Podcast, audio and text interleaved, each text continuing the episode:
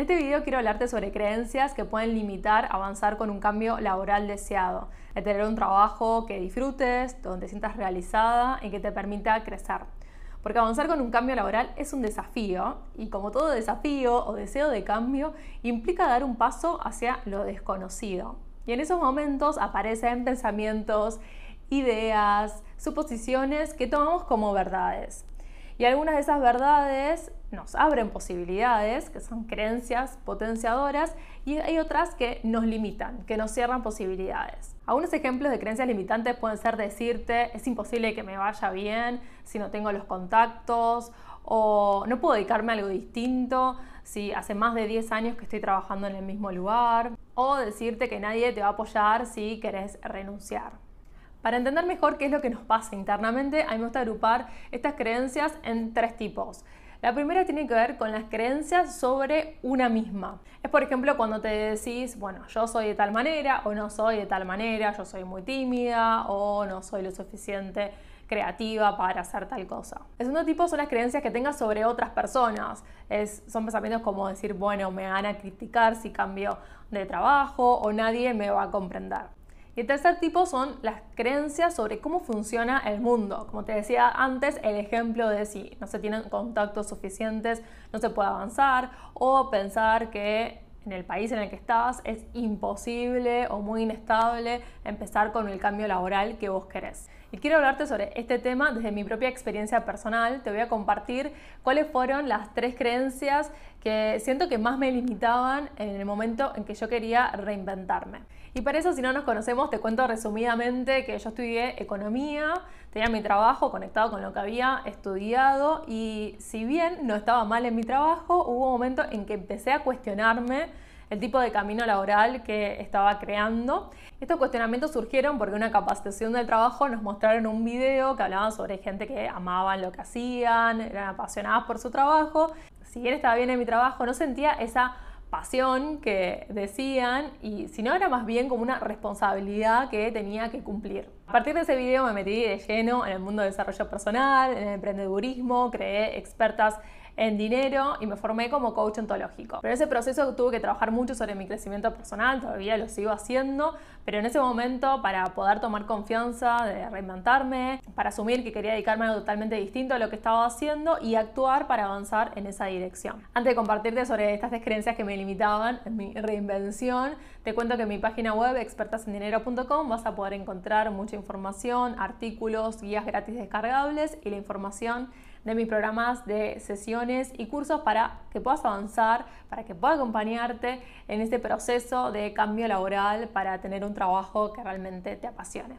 También te invito a suscribirte a este canal para no perderte los videos semanales y además eso me ayuda para poder llegar a más personas y hacerme este espacio para seguir compartiendo estas herramientas gratis que les puede servir para avanzar con su camino laboral. La primera creencia que me limitaba era pensar que no era una persona creativa, ni siquiera me lo planteaba como una posibilidad porque asociaba la creatividad con algo que se nace o no y que a partir de eso uno elegía determinados trabajos creativos, que para mí esos trabajos creativos tenían que ver con el cine, la fotografía, la escritura o algún tipo de manualidad.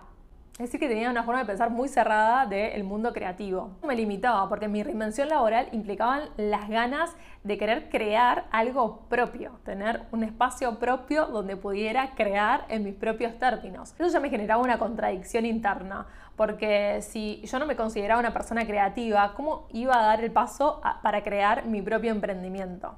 La definición que yo tenía de creatividad me impedía la posibilidad de conectarme con mi lado creativo, porque yo no veía en mí ninguna cualidad, ninguna tendencia natural o inclinación por el mundo de las artes y también había estudiado una carrera economía, donde yo me conectaba más con la parte analítica, más estructurada, muy alejado de todo lo que yo consideraba que era la creatividad. Me doy cuenta en ese contexto que me costaba avanzar con ciertas tareas que implicaban mi reinvención. Por ejemplo, en mi caso empecé escribiendo en un blog y me acuerdo que me costaba muchísimo escribir.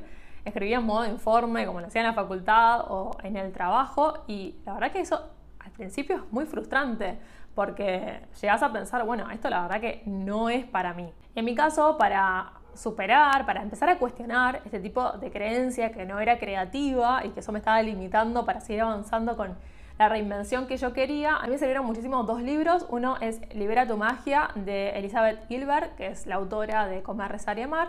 Y el segundo libro también es El Camino del Artista de Julia Cameron. En las notas de este video te voy a dejar el título de estos libros y además otro artículo donde hablo sobre los libros que más me ayudaron en mi proceso de transformación personal y laboral. Estos libros me ayudaron a ver que todos somos seres creativos, que es algo que se pone en práctica, que se entrena. Por ejemplo, en el libro El Camino del Artista tiene varios ejercicios y yo me acuerdo que cuando estaba en mi anterior trabajo lo que hacía era uno de los ejercicios que propone el libro, que es la cita con el artista, que es tener una cita con uno mismo para estimularse creativamente. Y mm, lo que hacía en la hora de almuerzo era poder encontrar lugares donde pudiera hacer estos ejercicios.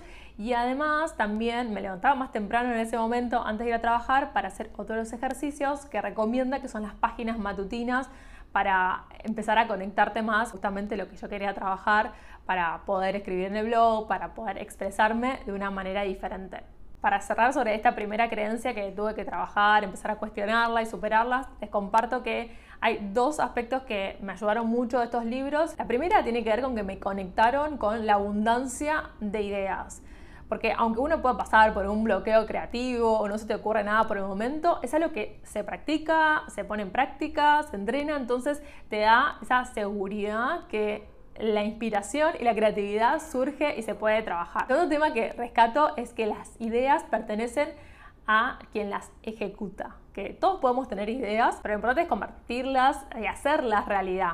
Entonces eso me permitió conectar la creatividad con la acción. Ahora que yo te compartí esta primera creencia que tenía, te invito a pensar sobre qué ideas sobre vos misma se te vienen a la mente cuando pensás en tu cambio laboral. Y además, si querés dar este primer paso, trabajar sobre tu mentalidad y emociones, te invito a que veas el reto para impulsar tu vida laboral con objetivos motivadores, que vamos a empezar la primera edición de este año en febrero.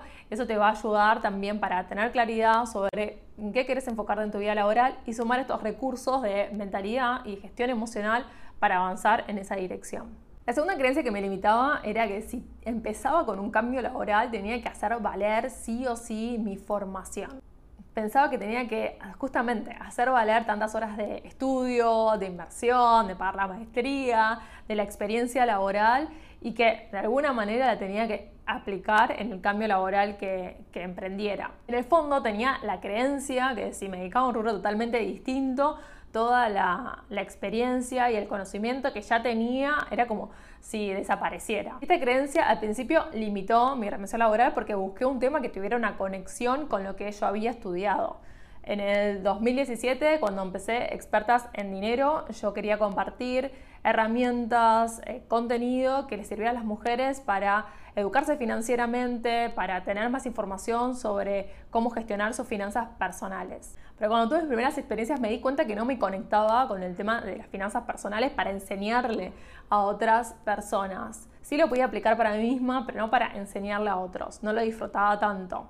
Y en ese momento me acuerdo que lo que hacía era entrevistas para entender más cómo era la relación con el dinero de las mujeres y, me daba cuenta que lo que más me llamaba la atención era conocer más sobre estos pensamientos y emociones que las limitaban para ver sus números, para dar el primer paso para mejorar su relación con el dinero. Y me di cuenta que yo quería tener más recursos para poder acompañarlas en ese sentido. Y eso me llevó a formarme como coach y y me di cuenta que cuando me di permiso a complementar mi rol profesional con, con otra formación, me ayudó mucho a ampliar mi perspectiva. Y de esa manera, empezando como todo un proceso, o sea, no fue de un día para el otro el superar esta creencia de querer hacer valer mi, mi formación, mis estudios, mi experiencia, pero sí dándome este permiso de conectar con otros recursos, con otras formaciones, me ayudó a ampliar mi manera de ver mi rol profesional, que dedicarte a algo distinto no es que desaparece todo lo que ya aprendiste, tu experiencia y conocimiento. Y además también hay otra justificación que tiene que ver con la tendencia del costo hundido, se basa en que seguimos invirtiendo tiempo, dinero, energía en algo que ya podemos dar por perdido, pero que nos resistimos a hacerlo porque ya realizamos una inversión grande en eso. Es decir, que cuanto más invertís en algo, más resistencia vas a tener a querer dejarlo ir. Y acá el punto y lo que me sirve en este proceso de superar esta creencia es también dejar de enfocarse en el pasado, en lo que ya hiciste y empezar a enfocarte en lo que podés llegar a ganar si empezás a dedicar tus recursos, tiempo, energía, dinero en lo que realmente querés hacer. Tercera creencia que tenía que me limitó muchísimo era pensar que nadie me iba a entender o que hasta me iban a criticar por lo que estaba haciendo. Por eso al principio me daba muchísima vergüenza compartir mi emprendimiento. Justamente creía eso, que, me iban a, criticar, que me iban a juzgar, que no iban a entender qué era lo que estaba haciendo o que iban a aparecer preguntas del tipo, bueno, pero si es de economía, ¿para qué estás haciendo eso? Tantos años de estudio. Entonces, lo compartí con muy pocas personas, personas de, mi confianza. Y la verdad que al principio todo, todo deseo de cambio laboral, sobre todo si querés dedicarte a algo totalmente distinto a lo que estudiaste o lo que venís trabajando, es muy frágil y es necesario empezar a ganar confianza en lo que uno está haciendo. Y sobre todo es muy fácil también caer en esperar la validación de otras personas. Por eso se puede caer en estar muy pendiente en la opinión de los demás o qué van a pensar, qué van a decir. Y, es algo que hay que trabajarlo internamente y que lleva un proceso ganar esa confianza, esa fortaleza interna en lo que uno está haciendo. Para superar esta creencia me sirvió mucho ir compartiéndolo de manera gradual. Esto tiene que ver con mi personalidad, cómo me gusta a mí eh, y cómo me sirve también ir saliendo de mi zona de confort. Y en ese gradualismo, se podría decir, me, doy cuenta, puedo destacar tres cosas. Una que me sirve mucho, bueno, con el poder que tiene el lenguaje, sirve mucho ir poniendo en palabras lo que uno quiere hacer para ganar esa confianza y, esa, y ese hacerse cargo de lo que realmente quiere empezar a construir, quiere empezar a hacer en su vida laboral.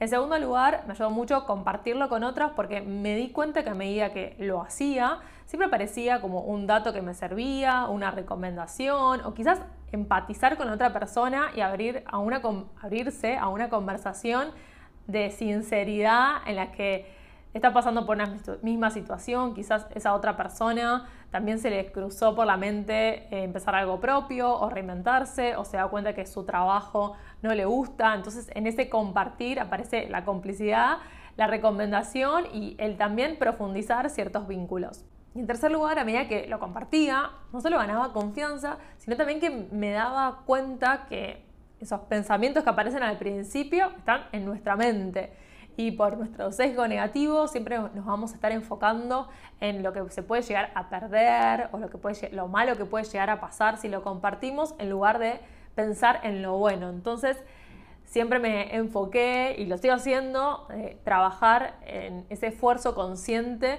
lo bueno que puede llegar a pasar si uno se anima y da ese paso para compartirlo con otros, para dar a conocer su trabajo espero que de alguna manera mi experiencia personal te sirva. A mí no me resulta totalmente fácil acá abrirme y contarlo y hacer el video y compartir más sobre estos sentimientos más internos que uno va viviendo a medida que quiere reinventarse, pero sé que puede ayudarte para ir detectando qué te decís en esos momentos que, que estás pensando en tu cambio laboral. Mi recomendación siempre es que puedas dedicarle un tiempo a, trabajar y reflexionar sobre los pensamientos y emociones, a tener más recursos para, en ese sentido, para avanzar con tu cambio laboral. Porque estoy segura que todo ese trabajo interno de crecimiento personal marca la diferencia para avanzar o no en, esa reinvención que estás pensando. Ahora sí, si te gustó este video, puedes darle like o dejarme algún comentario para saber si te sentiste identificada con alguna de estas creencias o te despertó alguna idea, algún pensamiento que te está limitando en este momento para avanzar con tu cambio laboral. También aprovecho para invitarte al reto para impulsar tu vida laboral con objetivos motivadores, en el que acompaño a mujeres a ganar claridad sobre en qué enfocarse en su vida laboral, en este camino de reinvención y con esa claridad puedan justamente reconocer sus recursos internos y avanzar con confianza en el cambio laboral que están buscando. Así que te espero si te interesa sobre este tema y estás decidida a dar el primer paso y gracias por ver hasta acá y nos vemos en el próximo video. Un abrazo.